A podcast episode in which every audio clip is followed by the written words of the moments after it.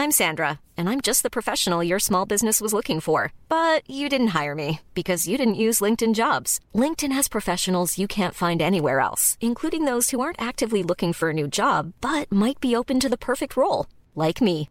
In a given month, over 70% of LinkedIn users don't visit other leading job sites. So if you're not looking on LinkedIn, you'll miss out on great candidates like Sandra. Start hiring professionals like a professional. Post your free job on linkedin.com/spoken today. Hey, I'm Ryan Reynolds. Recently, I asked Mint Mobile's legal team if big wireless companies are allowed to raise prices due to inflation. They said yes. And then when I asked if raising prices technically violates those onerous 2-year contracts, they said, "What the f*** are you talking about? You insane Hollywood ass." So to recap, we're cutting the price of Mint Unlimited from $30 a month to just $15 a month. Give it a try at mintmobile.com slash switch. $45 upfront for three months plus taxes and fees. Promo rate for new customers for limited time. Unlimited more than 40 gigabytes per month. Slows. Full terms at mintmobile.com.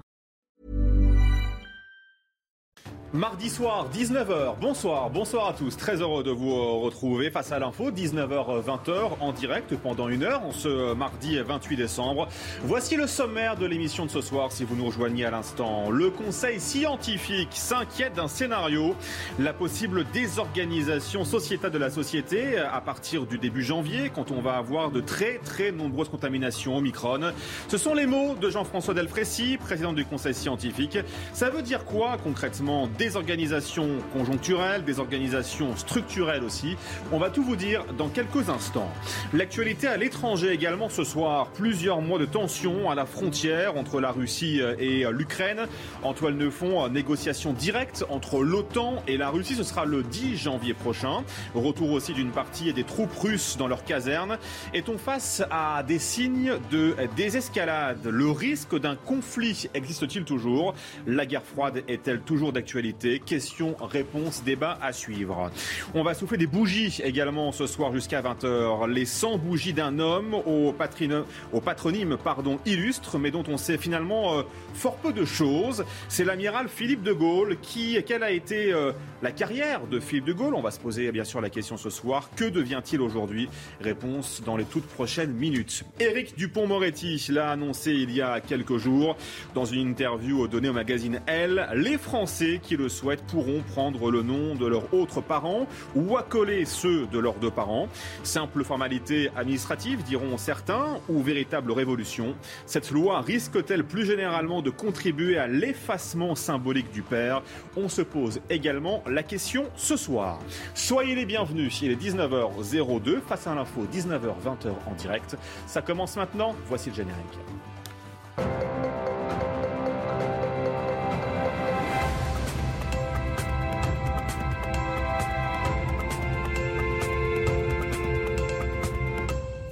Bonsoir Jérôme Béglé. Vous êtes le directeur adjoint de la rédaction du Point. Régis Sommier, bonsoir. Bonsoir. Vous êtes grand reporter chez RT France. Eric Revel, bonsoir. Bonsoir Thomas. Vous êtes journaliste. Paul Sugy, bonsoir. Vous êtes journaliste au Figaro. Merci à tous les quatre de m'accompagner. Donc jusqu'à 20h dans Face à l'info en ce mardi soir. On commence avec vous ce soir, Eric Revel. Parce que la France euh, désorganisait en janvier des centaines de milliers de contaminations par jour de la Covid-19 à la rentrée euh, sous la pression euh, du fameux variant Omicron. C'est le Conseil scientifique qui s'inquiète donc d'un scénario, euh, la possible donc désorganisation sociétale de la société. Ça veut dire quoi concrètement? Alors déjà, on peut, on peut s'interroger pourquoi est-ce que c'est le conseil scientifique, hein, à l'intérieur duquel il y a plutôt des médecins, des virologues, il n'y a pas d'économistes dans le conseil scientifique. Pourquoi est-ce que c'est le conseil scientifique qui dit attention, il y a un risque de désorganisation de la société? Et notamment de la croissance et de la production. Donc déjà, on peut s'interroger pourquoi, parce que Delfrécy, tout à coup, qui a d'autres chats à fouetter, s'intéresse à cette désorganisation. Euh, on peut remarquer aussi que ça fait bientôt deux ans, en réalité, que la société française est désorganisée, parce que depuis que la pandémie euh, touche euh, le pays, on l'a vu, euh, des confinements, des productions qui s'effondrent, du chômage qui reprend à l'époque. En réalité, la société française ne fonctionne pas normalement depuis presque deux ans. Mais vous l'avez dit, Thomas, les spécialistes nous prédisent maintenant non plus 100 000 contaminations par jour, mais plutôt 200 ou 250 000. Ça veut dire que les arrêts maladie vont se multiplier. L'absentéisme, alors je ne lis pas les deux, hein, parce que l'absentéisme en France, on est l'un des pays d'ailleurs qui a le plus d'absentéisme en Europe, il faut quand même le savoir, hein. on est juste derrière l'Italie, ça coûte 100 milliards d'euros euh, à la France chaque année, mais ces arrêts maladie qui vont se multiplier à cause des cas contacts ou des gens qui sont positifs à la Covid-19 et au Omicron, va forcément avoir un impact direct sur la société française, d'un point de vue psychologique, on le sait déjà, mais aussi d'un point de vue économique. Et si on creuse un peu plus, on peut se dire qu'il y a deux types de désorganisation qui nous guettent. Il y a une désorganisation conjoncturelle et puis une plus inquiétante structurelle. Alors on va commencer par la conjoncturelle ce soir avec vous, Eric, euh, pour bien comprendre de quoi on parle. J'imagine donc que les fameux arrêts maladie vont y être pour beaucoup, si on vous suit bien. Oui, bien sûr, les arrêts maladie vont se multiplier. On le constate déjà, hein, les spécialistes le notent, dans les entreprises privées, mais aussi publiques. Vous avez sans doute entendu parler de ces milliers de vols euh, euh, annulés dans, l'aviation euh, mondiale. Vous avez sans doute vu aussi que quelques difficultés de remplacement de conducteurs de TGV, par exemple, commencent à pointer du nez. Voilà pourquoi hier, Jean Castex a annoncé qu'il y aurait un recours plus massif au télétravail, mais on le sait bien, il y a des secteurs, ceux du tertiaire, qui sont assez facilement euh, efficaces si on met en place du télétravail, et puis d'autres comme le secteur du BTP, où quand on est sur un chantier, évidemment, par définition, si on est malade et qu'on ne peut pas être remplacé, ben, le chantier s'arrête. Donc ça, c'est le, le, problème conjoncturel, et vous voyez bien ce qui se passe. C'est que si des secteurs sont impactés par des recours massifs aux arrêts de travail et qu'on n'arrive pas à remplacer les gens, alors on va avoir des goulots d'étranglement dans l'économie française, des goulots d'étranglement en termes de production. Si la production commence à tousser, eh bien le chômage va reprendre de plus belle. Alors les chiffres sont bons pour l'instant, mais on voit bien qu'on est devant un fait majeur pour l'économie française. Et peut-être que Bruno Le Maire, le ministre des Finances, qui s'était rengorgé il y a quelques semaines en soulignant l'extraordinaire rebond de croissance en France à 6%, qui n'était jamais qu'un rattrapage de la récession économique de 2020, peut-être que Bruno Le Maire va devoir un peu déchanter parce que cette désorganisation économique française conjoncturelle risque dans les semaines, dans les mois qui viennent, de faire extrêmement mal. Il y a aussi la désorganisation structurelle, vous en parliez. Comment va-t-elle, peut-elle s'incarner, celle-là? Alors, si vous voulez, moi, il y a, j'allais dire, elle est presque plus grave, parce qu'elle est installée depuis des années. Il y a deux symboles très forts de cette désorganisation économique française. C'est les chiffres records de déficits commerciaux que la France accumule mois après mois, année après année, et qui ne sont que finalement euh, la résultante de notre perte de compétitivité, mais aussi de la désindustrialisation du pays. Quand vous n'avez plus d'entreprises en France et plus de production, bah, vous exportez moins par euh, définition, et vous avez d'autres pays comme l'Allemagne qui ont l'euro comme nous en monnaie commune et qui, eux, au contraire, affichent des records d'exportation. Vous vous souvenez sans doute que dans les années 2000, en France, on avait cru très malin de dire en fait, on peut avoir une économie sans usine. C'était ce que les anglo-saxons appelaient le fabless. On n'avait plus besoin de produire en France, donc on n'avait plus besoin d'usines. Et regardez le nombre de marques extraordinaires qui ont ou disparu, dans des secteurs clés ou qui ont été rachetés. Que sont devenus les Arcelor? Que sont devenus les Péchinets Que sont devenus euh, les, les, les, Alstom? Il y, a, plein d'exemples qu'on pourrait euh, aligner. Euh, Alcatel, par exemple. Je pense à Alcatel parce que l'un des premiers à avoir mis en place ce concept de faiblesse, c'était le patron d'Alcatel, Serge Donc, on a rayé de la carte une partie de nos entreprises, de nos marques. Et du coup, eh bien, on s'est trouvé devant ce que j'appelle une désorganisation structurelle de l'économie française, c'est-à-dire que sans usine, on ne produit plus, on l'a délocalisé, on s'en est aperçu au moment des principes actifs des vaccins, et on le paye extrêmement cher aujourd'hui en termes de commerce extérieur.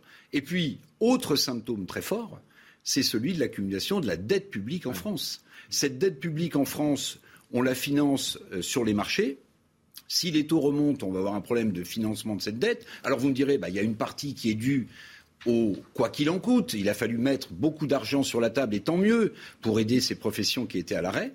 Mais ce commerce extérieur français, plus cette dette publique, à mon sens, affiche une désorganisation structurelle qui est presque plus inquiétante que la conjoncturelle. Parce que par définition, si c'est conjoncturel, c'est que ça finira par passer. Si c'est structurel, et ça, on le traîne depuis des années, on peut s'inquiéter parce que l'économie française est dans une situation structurellement extrêmement compliqué. Alors Eric, vous nous décrivez ce soir un tableau économique catastrophique, on l'a bien senti euh, ce soir de la France. Comment l'euro peut-il tenir le coup dans ces conditions? Donc c'est la question que je vous pose. Et puis, y a-t-il des risques d'inflation aussi? Parce que c'est la question qu'on peut aussi se poser et elle est légitime. Alors l'inflation, on la connaît en France, on la connaît dans d'autres pays. Pour l'instant, on minimise un peu les choses. Hein. Vous savez, l'inflation, elle est calculée par l'INSEE à partir d'un panier de produits qui varie peu. En réalité, on est sur une inflation plutôt de 3 à 4 Aux États-Unis, ça gonfle énormément. Donc l'inflation, c'est un vrai sujet majeur pour les gens qui ont des placements, par exemple du livret A, euh, dont le taux va être remonté. Donc l'inflation, c'est un vrai, vrai, vrai sujet, notamment pour euh, ceux qui ont des petits placements, qui ont des petites économies. Mais c'est aussi un sujet pour l'Europe, vous avez raison, parce que euh, l'euro, il a été mis en place par la Banque centrale européenne sur le modèle de la Bundesbank allemande. Et l'Allemagne a un totem qu'il ne faut jamais dépasser, qui est justement celui de l'inflation et de l'hyperinflation. Or, l'euro, il tient aujourd'hui sur une rigueur budgétaire. Et cette rigueur budgétaire, elle a été affichée euh, en 97 lors de l'accord de Maastricht, c'était François Mitterrand qui était président de la République, autour de critères qu'il faudrait respecter. Je, vous épargne les détails techniques, mais il faut respecter des critères de, de déficit par rapport à la richesse que vous créez, qui ne doit pas dépasser 3%. Il faut respecter des critères de dette justement par rapport à la croissance que vous créez chaque année, qui ne doit pas dépasser 60%. En France, on est à 115-120%. Ça veut dire que les critères de Maastricht qui ont assuré la mise en place de l'euro et sa solidité sont en réalité dans une situation très fragile. Alors ce qu'il faut voir maintenant, c'est comment le chancelier allemand qui a remplacé Mme Merkel, euh, quelle politique budgétaire et financière il va vouloir afficher. S'il se tient à une rigueur budgétaire telle qu'elle a été définie par Maastricht lors de la mise en place de l'euro, eh bien la France ne sera pas dans les clous. Donc est-ce que l'euro va être fragilisé un peu plus? Est-ce que les Allemands vont taper du poing sur la table avec d'autres pays qu'on appelle frugaux dans l'Europe du Nord et qui vont dire la rigueur budgétaire, rien que la rigueur budgétaire? Ou bien est-ce qu'on pourra de nouveau avoir un peu de temps, de latence pour essayer de remettre nos finances publiques en ordre? C'est un vrai, vrai sujet. Il y a des livres qui ont été publiés sur, sur l'euro, sur sa mise en place et sur sa fragilité. Mais vous voyez bien que l'accumulation d'une désorganisation conjoncturelle de l'économie française qui s'ajoute à une désorganisation structurelle renvoie invariablement, parce que la France est comme la deuxième économie de la zone euro, à la question du maintien dans l'état actuel de la monnaie unique. C'est inquiétant donc quand même, hein Jérôme Oui, surtout qu'on peut ajouter à ça les 240 milliards d'euros qu'aurait coûté de l'aveu même de Bruno Le Maire le fameux quoi qu'il en coûte qui, viennent donc s'ajouter à une dette déjà abyssale. Euh, et euh, le jour où les taux d'intérêt remontent, et ils remonteront un jour, peut-être pas demain, mais en tout cas après-demain ou la semaine prochaine, cette, dette considérable de la France, qui est maintenant à quasiment 120% du PIB, va devenir, va avoir un coût, euh, j'allais dire incalculable, un coût très élevé pour la rembourser. C'est ça aussi le défi de la France de 2022 et les années suivantes. Oui, c'est un point très important ce que dit euh, Jérôme, parce que euh, en réalité, il y a par exemple, vous avez des pays qui sont beaucoup plus endettés que nous le Japon. Mais la dette japonaise, elle est détenue par des ménages japonais. La dette française, elle est détenue par des marchés bah extérieurs, dont une partie à taux variable. Et si les taux d'intérêt remontent, alors précisément, ce qu'on rembourse, vous savez, ce qu'on appelle les agios, hein, quand, on, quand, on, quand on est à découvert sur son compte, qu'on appelle le service de la dette, eh bien ce service de la dette, il va gonfler. Je ne parle même pas du remboursement du principal, je parle du remboursement des intérêts de la dette française. Et là, ça peut être un autre sujet. Régis. Est-ce que finalement, euh, cette nouvelle crise du Covid, parce qu'en fait, vous expliquez vraiment là, vous avez dressé un, tableau euh, sombre de l'économie française, mais euh, en réaliste, j'espère. Réaliste. Sans doute. Mais est-ce que, au niveau conjoncturel, est-ce qu'on n'est pas justement à un moment de vérité? C'est-à-dire que euh, là, on est dans une année électorale. Hein, faut, voilà. La, gestion de la crise, elle va être déterminante pour l'équipe en place. Hein. Euh, est-ce que si cette désorganisation euh, conjoncturelle se superpose sur cette, ce problème structurel que vous venez magnifiquement de, décrire, est-ce que finalement, il n'y a pas là un enjeu véritablement et une source euh, bah. d'inquiétude véritable de la part du gouvernement? Ce qui est vrai, c'est que ça rapidement, Eric. Oui, ça tombe assez mal parce qu'en fait, on est dans une année euh, électorale forte, la plus belle hein, des, mmh. élections, l'élection présidentielle, et le chéquier est sorti. C'est-à-dire que le président de la République, son gouvernement font des chèques. Alors, je dirais que ça, ça, se rajoute à la dette structurelle française, ça se rajoute quoi qu'il en coûte, et, tant mieux, encore une fois, qu'on ait eu ces, amortisseurs sociaux. Et ça, se rajoute à une période électorale où on le sait, c'est un grand classique. Le président en place, pour éteindre des colères ou pour essayer d'arrondir les angles, fait des chèques, augmente ce qu'il peut augmenter. Et tout ça, évidemment, il faut bien le payer un jour. Ce qui est fascinant, c'est que Emmanuel Macron a remis en cause, hein, dans son allocution en vue de la présidence française de l'Union européenne, la sacro-sainte règle budgétaire en disant que sur un certain nombre de sujets, il fallait poursuivre le quoi qu'il en coûte, et en particulier sur les investissements stratégiques.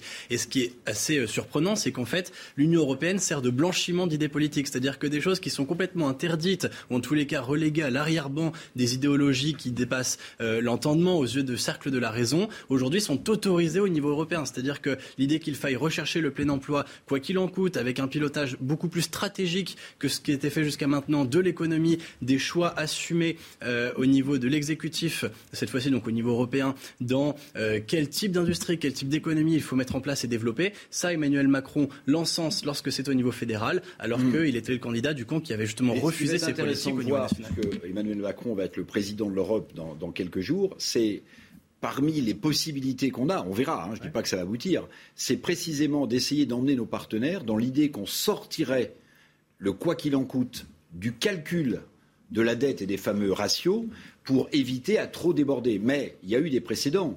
Euh, à l'époque euh, où euh, Michel Alliot-Marie était ministre de la Défense et où on avait eu un budget qui avait fortement explosé, on avait essayé de dire que comme on était le seul pays avec le Royaume-Uni à l'époque avoir une armée, ce serait de bon ton de sortir les dépenses de défense du calcul des fameux ratios de Maastricht. Mais ça, les Allemands n'en ont pas voulu. Donc bon courage au nouveau président de l'Europe pour essayer de faire passer nouvelle pilule. Merci beaucoup Eric, c'était très intéressant. Merci pour cet exposé ce soir dans Face à l'info. L'actualité à l'étranger avec vous, si vous le voulez bien, euh, ce soir, et juste bien, en même temps, vous êtes là pour ça. Après euh, plusieurs mois de, de tension à la frontière entre la Russie et l'Ukraine, parlons ce soir ensemble de cette annonce de la tenue d'une négociation directe entre l'OTAN donc et la Russie. Ce sera le, 10 janvier prochain. Et puis aussi le retour euh, d'une partie des troupes russes dans leur caserne. Tout cela, est-ce que ce sont des, des signes finalement, Régis, d'une désescalade? Alors, on peut l'espérer. Euh, en tout cas, c'est des annonces qui ont, euh, qui sont, euh, qui, viennent à point nommé. on a eu quand même la semaine dernière, la Russie avait menacé en fait, elle avait demandé des engagements écrits euh, de la part de l'OTAN de ne pas justement euh, inclure l'Ukraine euh, dans l'Alliance Atlantique. donc il y avait un durcissement du ton. comment Dimitri Peskov, le porte-parole du, Kremlin, avait lui aussi expliqué que on allait vers une période comment compliquée dans les relations. Et puis du côté américain, eh bien, sans directement que ça concerne la Maison Blanche, mais il y avait un certain nombre de sénateurs qui s'étaient agités en disant voilà nous défendrons euh, la sacro-sainte frontière ukrainienne avec un discours qui n'était pas loin de, celui qu'on entendait à l'époque de la guerre en, Irak, où tout à coup il y avait une menace pour la démocratie mondiale. Bref, on était vraiment revenu dans une période de guerre froide euh, où chacun s'observait et euh, cette frontière ukrainienne devenait l'enjeu de les, toutes les attentions. Là, il y a eu cette annonce qui montre deux choses, qui montre d'abord que les Russes, parce qu'il y a pas, il y a l'annonce donc du 10 janvier, donc qui va être un dialogue direct entre l'OTAN et les États-Unis. Ensuite, il va y avoir les partenaires européens. Euh, il va y avoir euh, donc le, 12 janvier une nouvelle réunion et le 13 une réunion avec l'OSCE. Donc en fait, tout le monde va être impliqué. Euh, ce qu'ont expliqué les Américains, c'est que sur les demandes américaines, et ça c'est nouveau, sur les demandes américaines justement de, prendre des engagements, et eh bien qu'ils considéreraient ces demandes et, qu'ils étaient prêts à discuter de ces documents. Donc là, il y a vraiment une inflexion majeure qui ne veut pas dire cependant que euh, tout est euh, voilà, chacun retourne. Euh, vous avez évoqué tout à l'heure la question des, troupes des troupes russes qui étaient stationnées à la frontière. il ne s'agit que de 10 000 soldats. il y en a encore qui sont présents sur cette frontière. il s'agissait de manœuvres. Officiellement, le Kremlin a dit ils rentrent dans leur caserne parce que les manœuvres sont terminées. En réalité, il y a quand même encore sur place beaucoup de choses. Il y a aussi sur place une adaptation des deux armées parce qu'il ne faut pas oublier que on a beaucoup insisté récemment sur le fait que les Russes avaient musclé, avaient montré leurs muscles en, déployant des chars, mais on a moins insisté sur le fait que depuis dix mois, de l'aveu même du Pentagone, euh, les, États-Unis ont fourni des équipements militaires nouveaux aux Ukrainiens, notamment ce qu'on appelle euh, des, euh, comment, des missiles Javelin, qui sont des missiles donc anti-chars, et les, Turcs ont, fourni ce qu'on appelle des Bayraktar, qui sont des T2B, c'est-à-dire des drones qui ont été très efficaces l'an dernier, notamment au moment de, de la défaite arménienne au Karabakh. C'est eux qui ont été vraiment décisifs dans cette bataille. Donc l'Ukraine s'est adaptée, elle a, pris ses équipements, en partie fournis par les Américains, et de leur côté, les Russes ont adapté leurs chars pour faire face à cette nouvelle menace. Donc on était monté quand même dans un,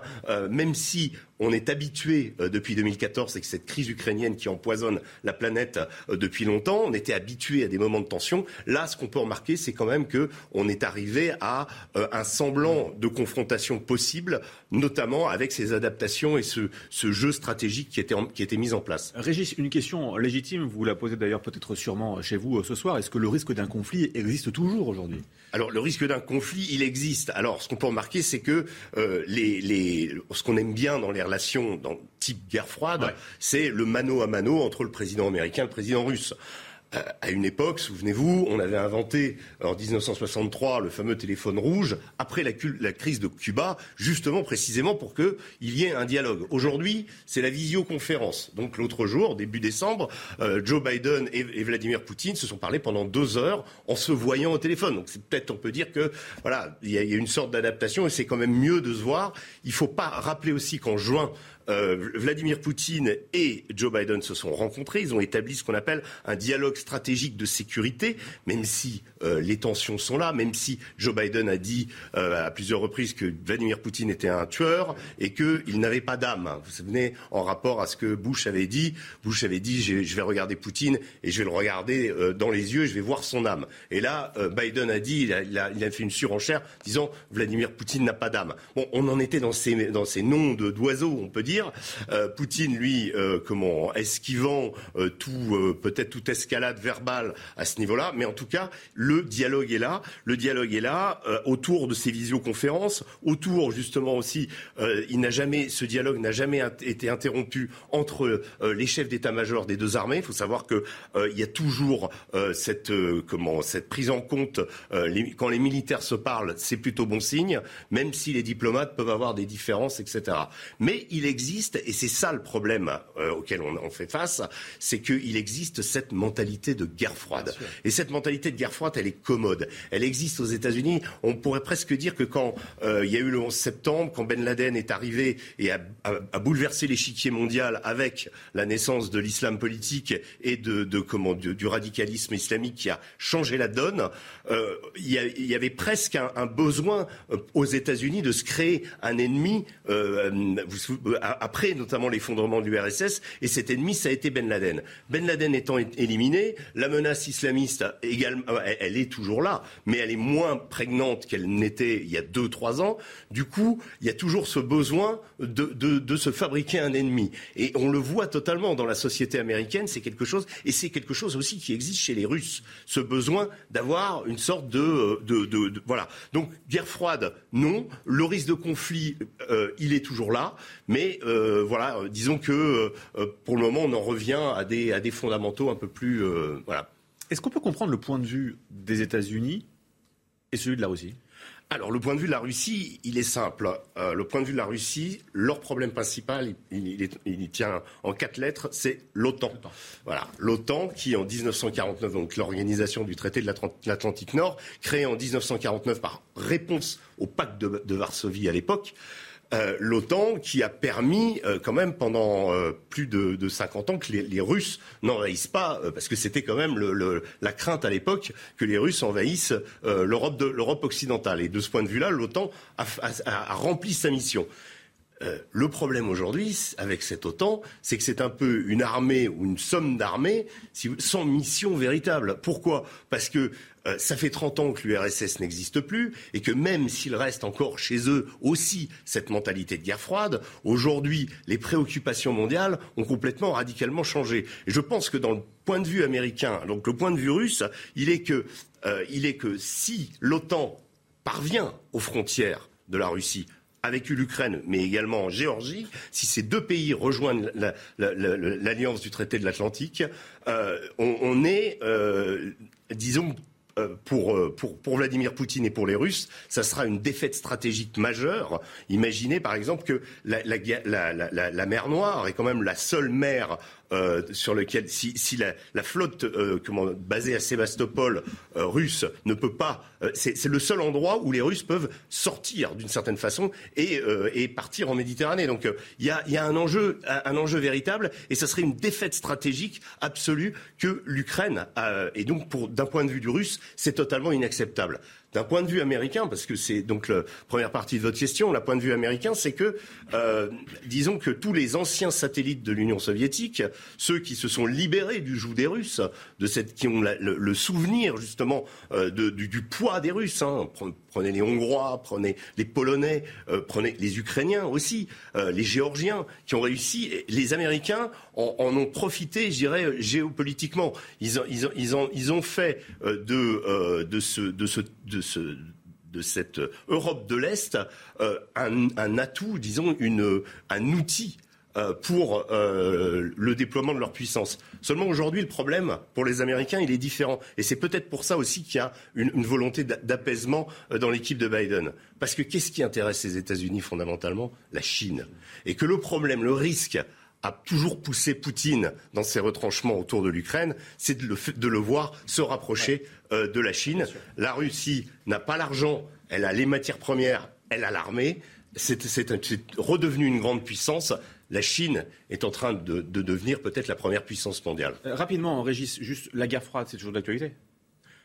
Euh, oui, parce que parce qu'elle est commode, parce que voilà, d'avoir cette espèce de, de, chacun, disons, y trouve euh, y trouve un intérêt. Chacun y trouve un intérêt. Les, les Américains peut-être aussi euh, se raccrochant à une puissance perdue, une puissance qui a diminué, parce que ce qu'on a vu dans les dix dernières années, et notamment à travers toutes les crises mondiales qui se sont passées, c'est le retour de la Russie comme puissance internationale à la faveur de la crise syrienne, mais ensuite sur bien d'autres continents, et aujourd'hui en particulier en Afrique. Complexe, Eric Revel. Hein.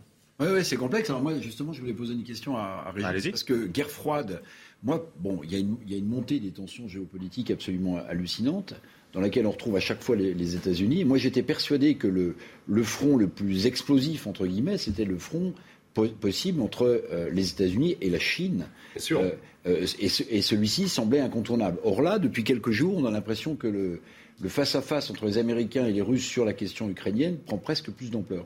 Alors, plus d'ampleur, non, parce qu'on est dans des vieilles habitudes d'affrontement. On est dans, un discours qui est rodé. La question de la Chine et de la présence justement dans la zone Indo-Pacifique, là, elle est, elle, est, elle, est, elle est nouvelle. C'est-à-dire par exemple, l'Australie est un pays qui, est en train de monter au niveau, qui est un pays qui est en train de devenir impérialiste, mais parce qu'il fait partie de ce bloc. En, euh, fait, ce qui, est vraiment le plus angoissant pour les États-Unis, c'est la montée en puissance de la marine chinoise.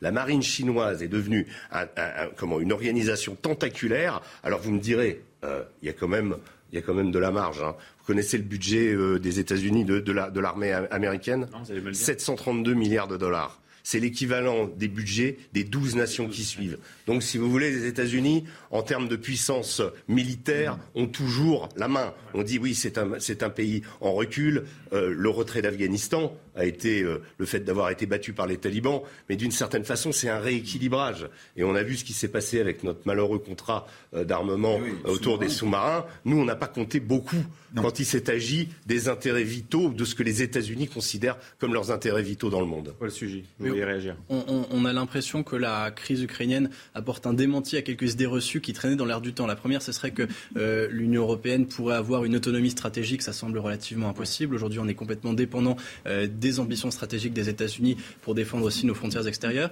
D'autre part, il y avait une forme à un moment de euh, poutinomania, notamment dans la droite conservatrice française. On a l'impression que euh, l'augmentation des tensions de façon graduelle depuis 2014, notamment dans cette zone-là, et puis sur d'autres terrains de conflit avec la Russie, a fait que euh, progressivement, il y a une forme de désillusion.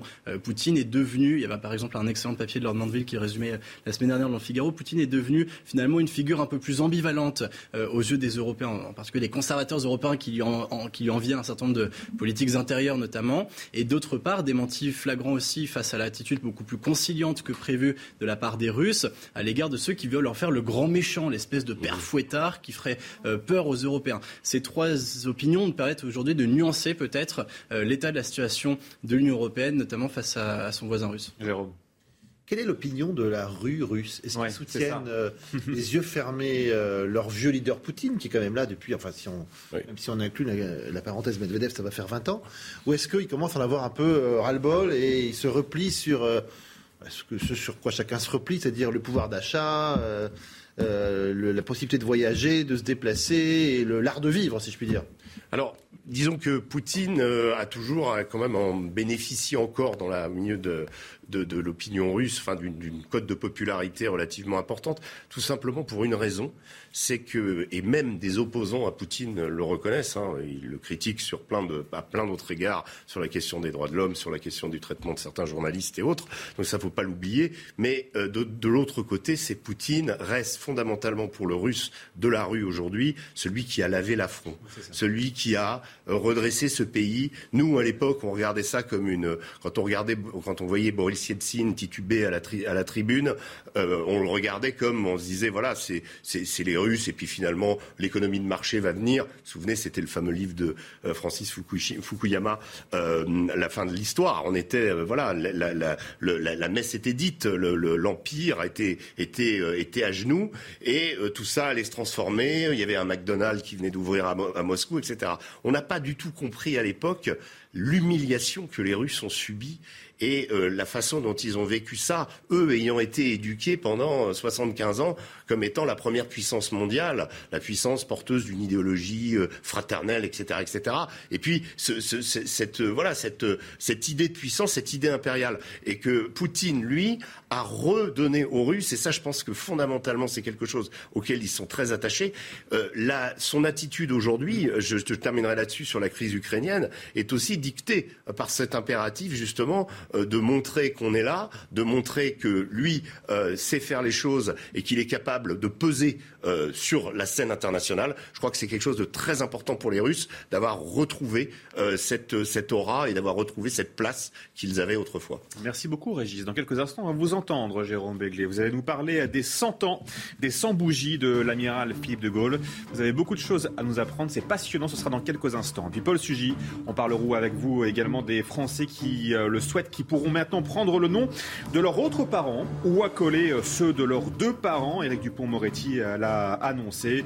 Beaucoup de questions se posent, bien sûr, en filigrane. On en parle avec vous dans quelques instants. Face à l'info, mardi soir jusqu'à 20h en direct. Vous restez bien sûr avec nous. À tout de suite. Retrouvez tous nos programmes et plus sur cnews.fr. Face à l'info jusqu'à 20h en direct avec Jérôme Béglé, Régis Sommier, Eric Revel et Paul Sugy. Jérôme, vous fêtez ce soir un anniversaire, vous soufflez euh, les 100 bougies d'un homme. C'est vrai, au, au patronyme illustre, mais dont on, on connaît finalement très peu de choses. C'est l'amiral Philippe de Gaulle. Ben oui, Philippe de Gaulle est né le 28 décembre 1921. C'est le fils de Charles de Gaulle et d'Yvonne Vendroux. Il a donc exactement aujourd'hui 100 ans. Alors d'abord, il faut s'arrêter sur son prénom.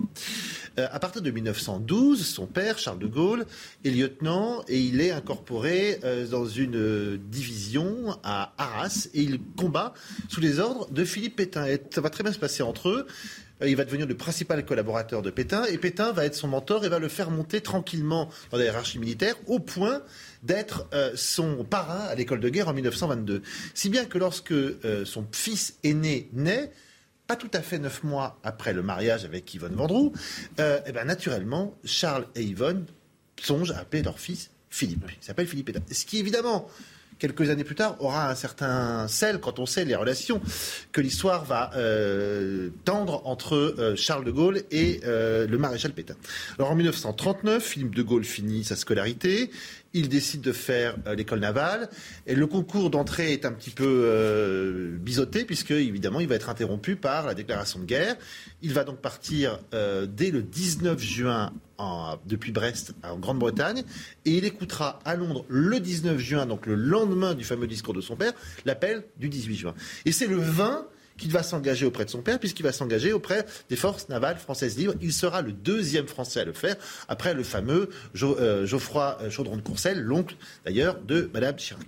Alors, il va combattre, il va partir sur un cuirassier, le Courbet, et puis progressivement, il va être, il va être incorporé à la fameuse deuxième DB du maréchal Leclerc. Il va participer au combat de libération, notamment d'Alençon, d'Argentan, et il sera parmi les forces qui vont libérer Paris en août 1944. Il est quand même blessé six fois, légèrement, mais blessé six fois, ce qui veut dire qu'il ne combat pas à l'arrière. Il aurait pu il aurait dû, diront certains, faire partie des 1061 croix des compagnons de libération du général de Gaulle. Son père y a pensé. Mais il s'est dit, ça va m'accuser de faire du népotisme, je ne vais donc pas le faire. Ce qui a son importance aujourd'hui, puisque je vous rappelle que le dernier compagnon officiel de la libération, c'est Hubert Germain, qui est mort le 12 octobre dernier, et s'il avait incorporé son fils comme celui-ci, on avait quasiment le droit, en plus d'être le fils du général de Gaulle, il aurait été le dernier compagnon de la Libération. donc refus du général de Gaulle donc de l'intégrer à l'ordre des compagnons de la Libération, une décision qui en dit long finalement sur ses relations père-fils, Jérôme. Alors, chez De Gaulle, il n'y avait pas beaucoup d'effusion, évidemment, ni entre père et fils, ni entre mère et fils.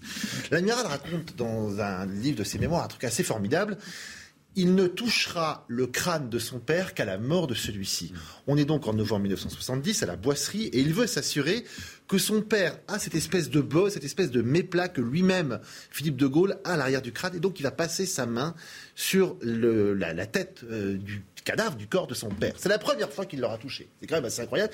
Il raconte qu'il n'a jamais vu son père autrement qu'en cravate, qu'il n'est jamais rentré dans la chambre de ses parents, qu'il n'y avait pas d'embrassade, pas d'effusion entre père et fils, père et enfant, et mère et fils. Même Yvonne Vendroux, qu'on appelait gentiment Tante Yvonne, c'était pas non plus quelqu'un qui était très chaleureuse. Alors, il y a plusieurs explications à ça. Bon, d'abord, quand on va à la boisserie, en Haute-Marne, on se doute que la famille, c'était pas marrant, marrant, marrant tous les jours. Bon, euh, c'est une vieille famille euh, bourgeoise du nord de la France, près de Lille. Et puis, il y a un drame dans la famille, c'est que la petite sœur de, de, Philippe de Gaulle, qui s'appelle Anne, née en 1928, elle meurt en 1948, elle est trisomique.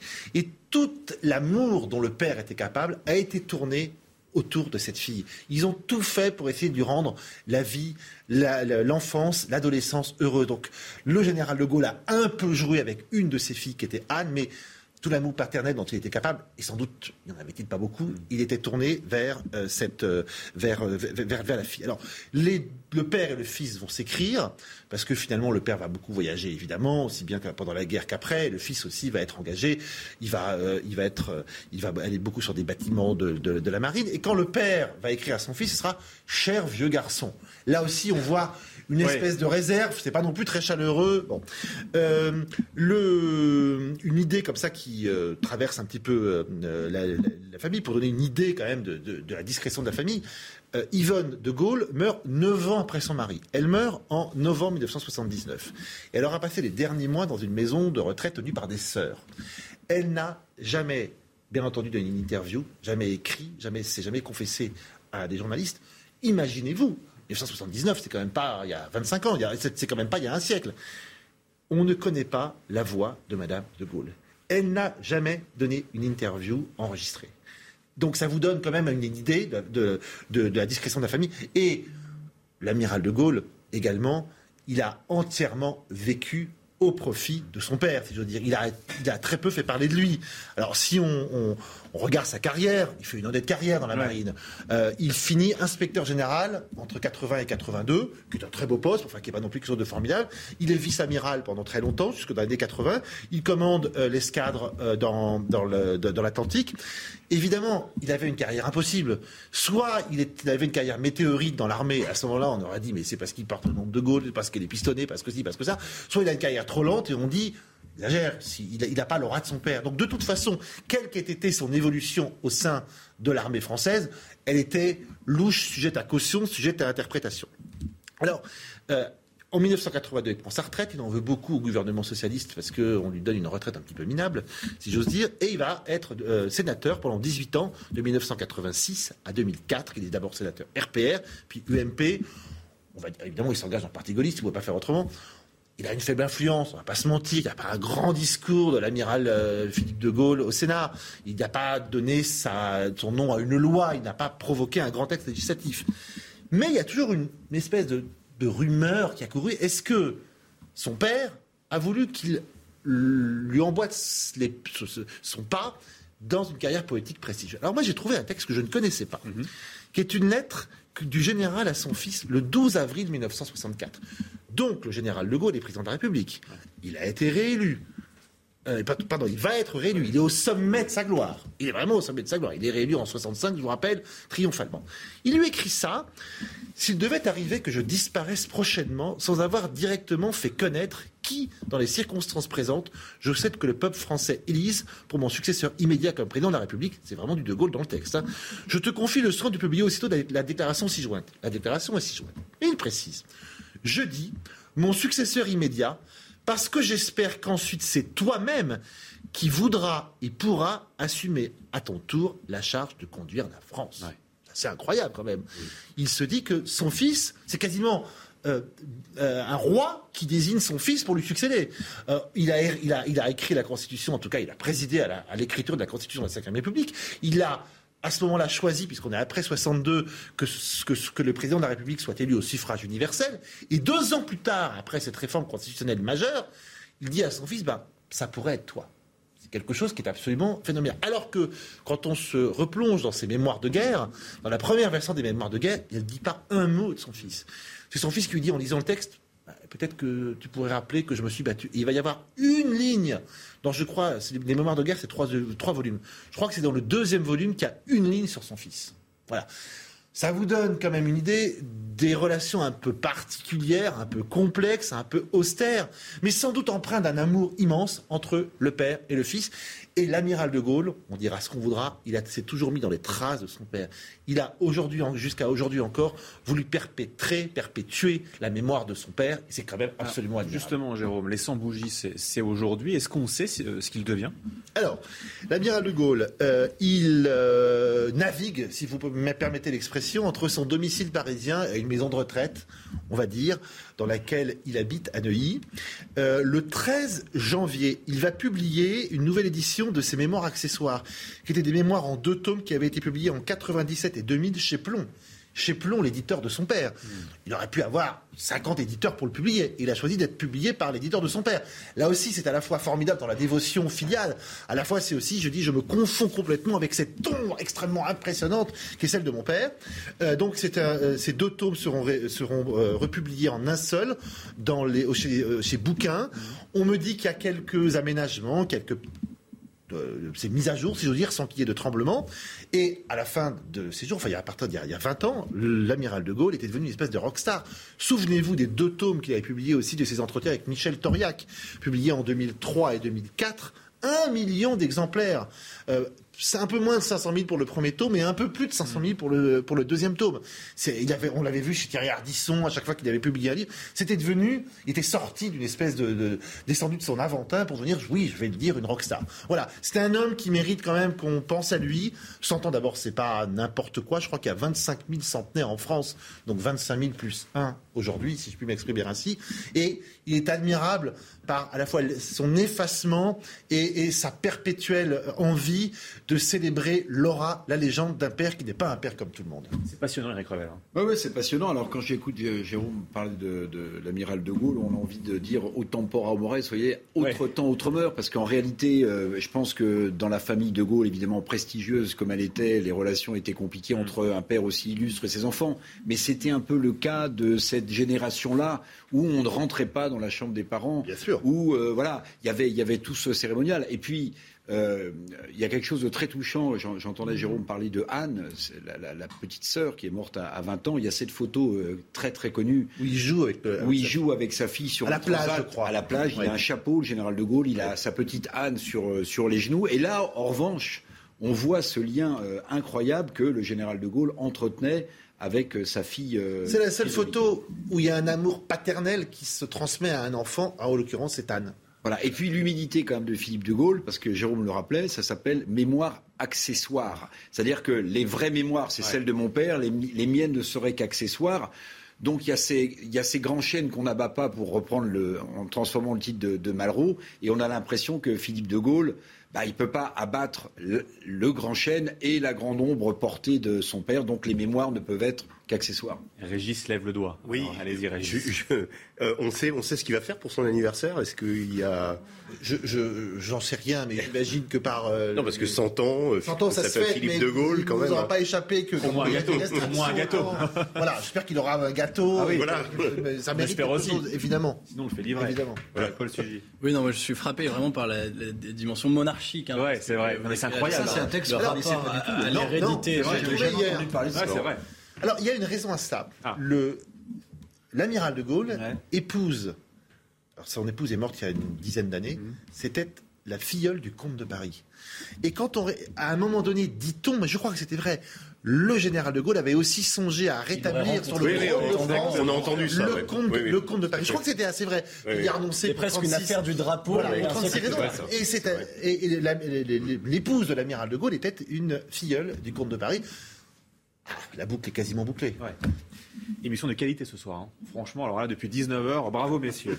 Euh, Paul Sugy, vous allez euh, pouvoir Le mot de la fin. Le mot de la fin. Attention à vous. Euh, autre chose complètement, parce que ce soir on parle de Éric Dupont-Moretti euh, qui a annoncé, c'est vrai, il y a quelques jours, dans une interview euh, donnée au magazine Elle, que les Français qui le souhaitent bien sûr, pourront prendre le nom euh, de leurs autres parents euh, ou euh, accoler euh, ceux de leurs deux parents. Je le cite, hein, c'est ce qu'il a dit, chaque Français pourra choisir son nom de famille une fois dans sa vie.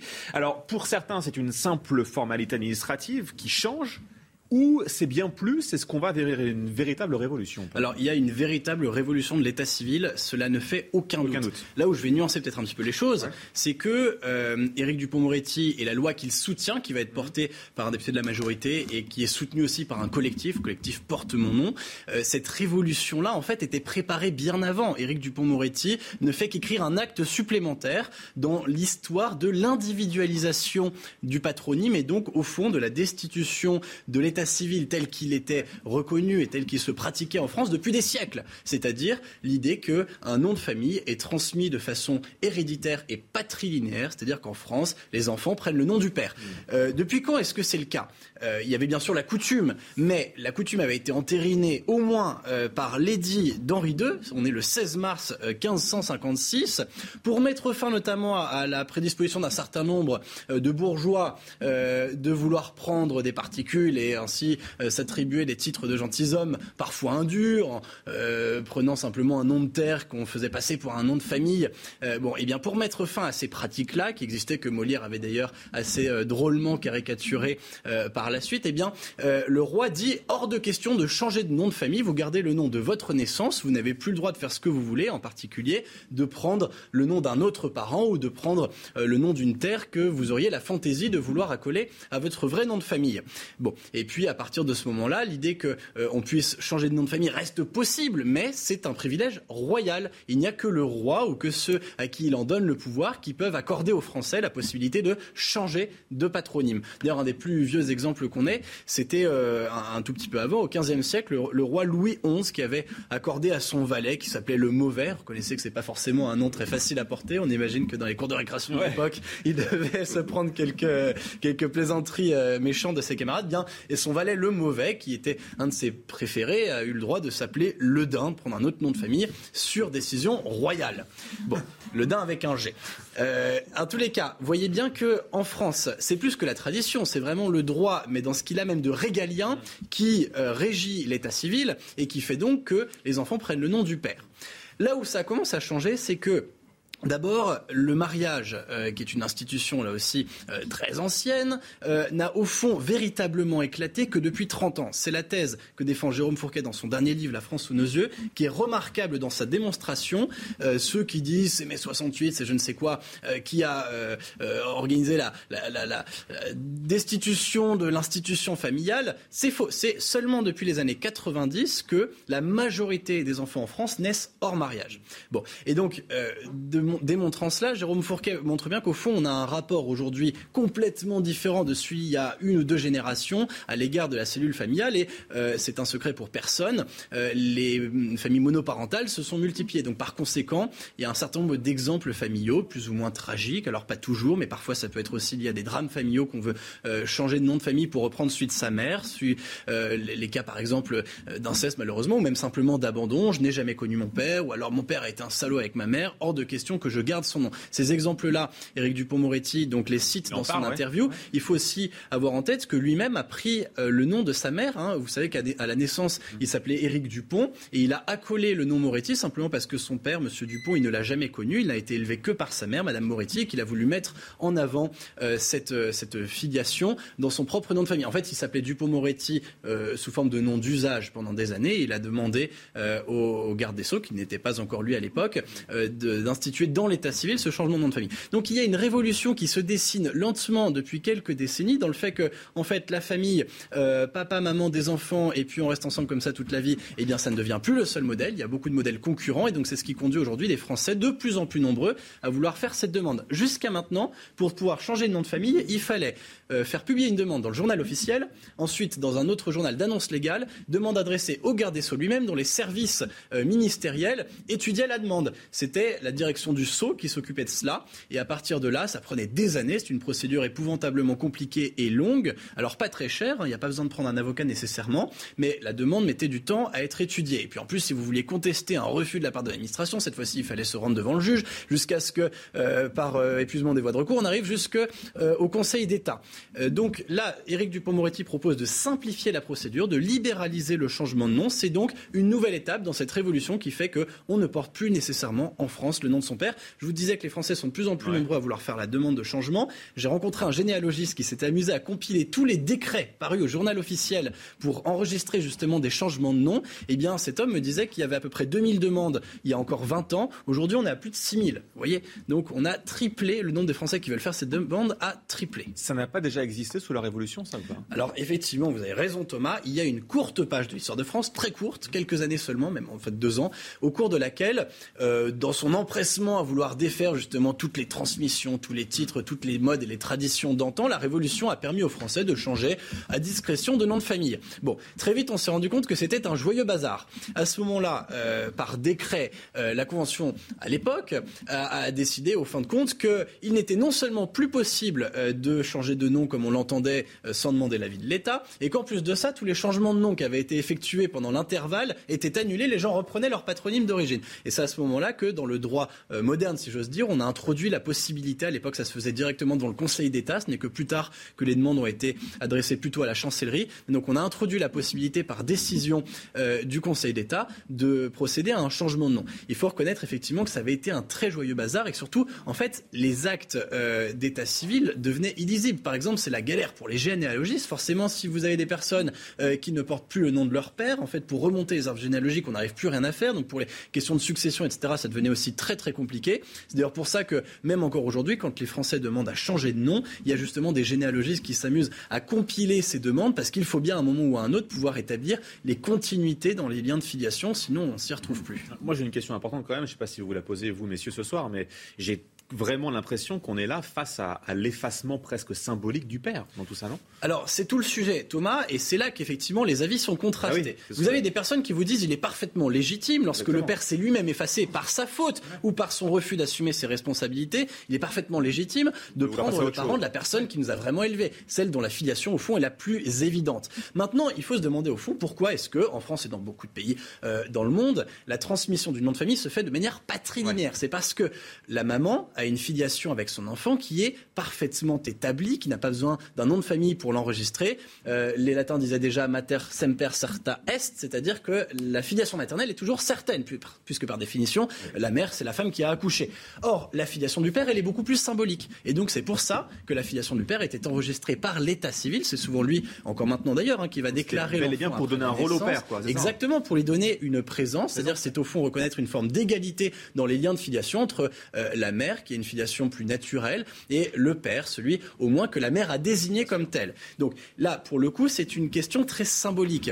Et puis, il faut aussi se poser la question, pardon de revenir à des euh, réflexions un peu plus mathématiques, mais si les Français sont de plus en plus nombreux à vouloir accoler les deux noms de famille de leurs parents, mettons donc par exemple que ce soit votre cas, que euh, vous avez un enfant avec une personne qui a fait le même choix que vous, euh, quel nom de famille va garder l'enfant? Est-ce qu'il en aura quatre? En fait, c'est une question de puissance de deux. C'est-à-dire que à ce moment-là, vos arrière arrière pour l'instant non, on ne peut pas. Mais ça veut dire, ça voudrait dire que vos arrière arrière petits enfants auraient 16 noms de famille et leurs propres arrière arrière petits enfants. Rendez-vous compte. Voilà, on, on, aurait encore euh, deux puissances suite, euh, c'est-à-dire je crois 257. Vous voyez bien que on en arrive à des situations qui ne sont en fait tout simplement pas tenables. Pourquoi? Parce qu'en fait, au fond, un nom de famille, c'est une histoire, c'est une lignée. Une histoire, c'est une façon de mettre en récit son ascendance, non pas dans son exhaustivité, mais en disant symboliquement, voici l'ascendance principale, celle à laquelle on se rattache. Un récit est une forme de fiction, en fin de compte. Or, c'est la fiction la plus simple que euh, l'État civil français a choisi, mais parce que c'était l'histoire et la tradition qui voulaient ça,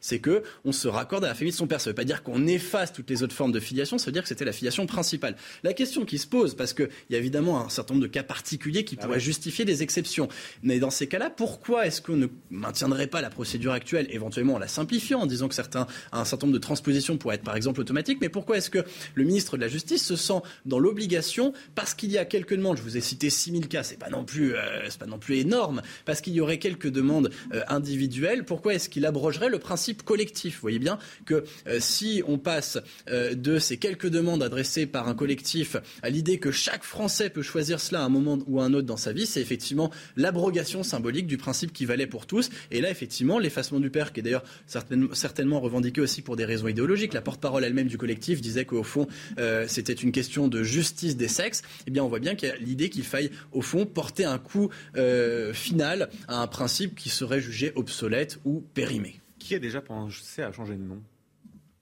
Bah, alors moi, j'ai pas changé de nom, mais moi j'ai beaucoup de chance parce que mon nom est Revel. Hum. Mais moi, j'ai bénéficié, euh, c'est mon nom, hein, mais Jean-François Revel, qui n'est pas du tout de ma famille, s'appelait Ricard et a pris ce nom d'emprunt Revel.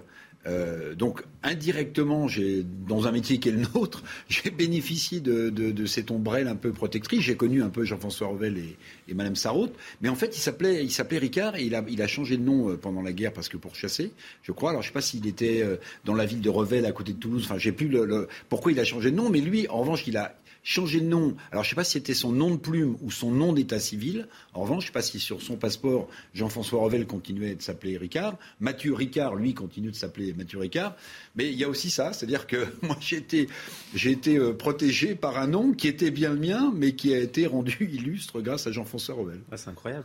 C'est passionnant, euh, Jérôme. formidable. En, vous écoutant, je me disais, mais quel est mon avis? Et mon avis a changé quatre fois. Ah. J'allais vous poser la question. C'est vrai, quand le père a été absent ou indigne, on a envie d'effacer le nom. Mais en même temps, c'est vrai que euh, dans la filiation, il faut, on est le, on est le fils ou la fille de deux personnes, et qu'il n'y a pas de doute pour la mère, comme vous l'avez bien dit. Donc finalement, j'ai tourné mon avis pendant les 10 minutes où vous avez parlé et je. Si ça peut vous aider à trancher quand même. Je n'ai pas tranché. C'est simplement que, en fait, la disposition aujourd'hui que Éric Dupond-Moretti va faciliter avait été reconnue par une jurisprudence du Conseil d'État qui datait d'il y a 6 mois. C'est-à-dire que le Conseil d'État avait déjà reconnu que lorsqu'il y a un motif affectif important comme ceux qui ont été cités, il faut que la, la prise en compte soit automatique pour les services de l'État. Absolument, absolument horrible. J'ai pas en cité, mais on en a tous en tête.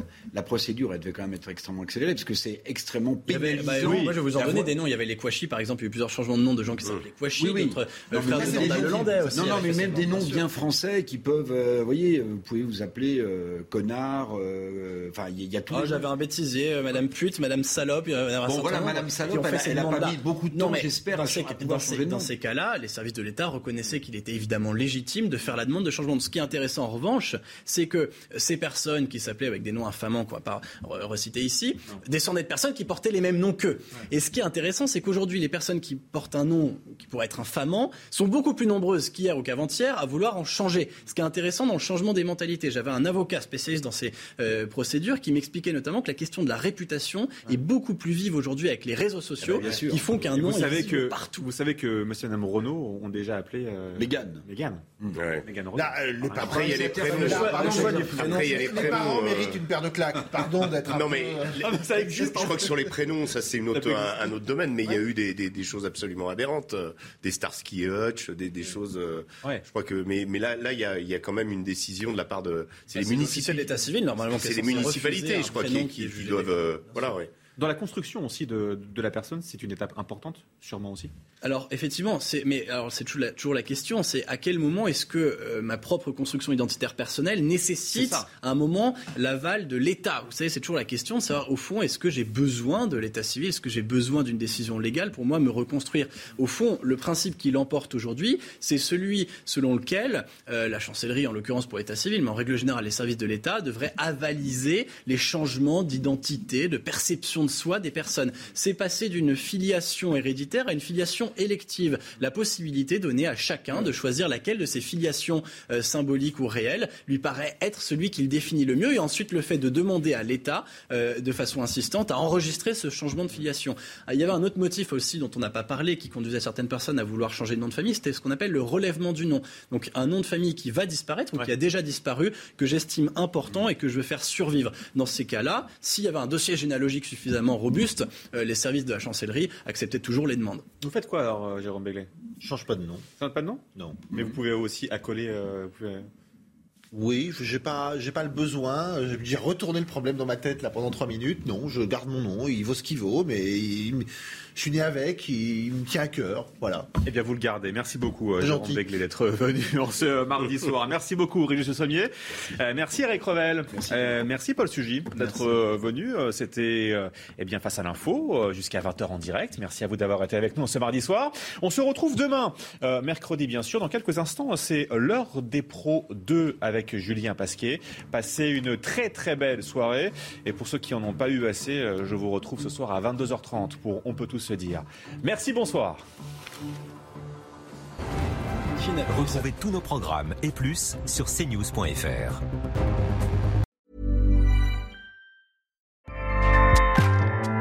ACAST powers the world's best podcasts.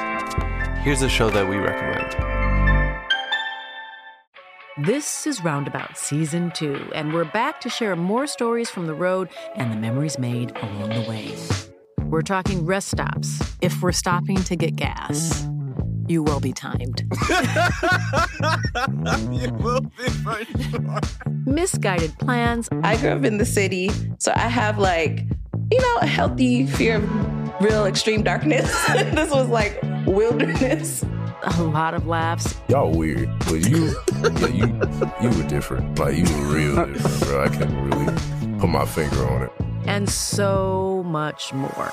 Just goes to show that unexpected things sometimes are the best when it comes to a road trip. Roundabout Season 2, presented by Nissan, is live now with new episodes rolling out every Thursday. Listen and subscribe wherever you get your podcasts.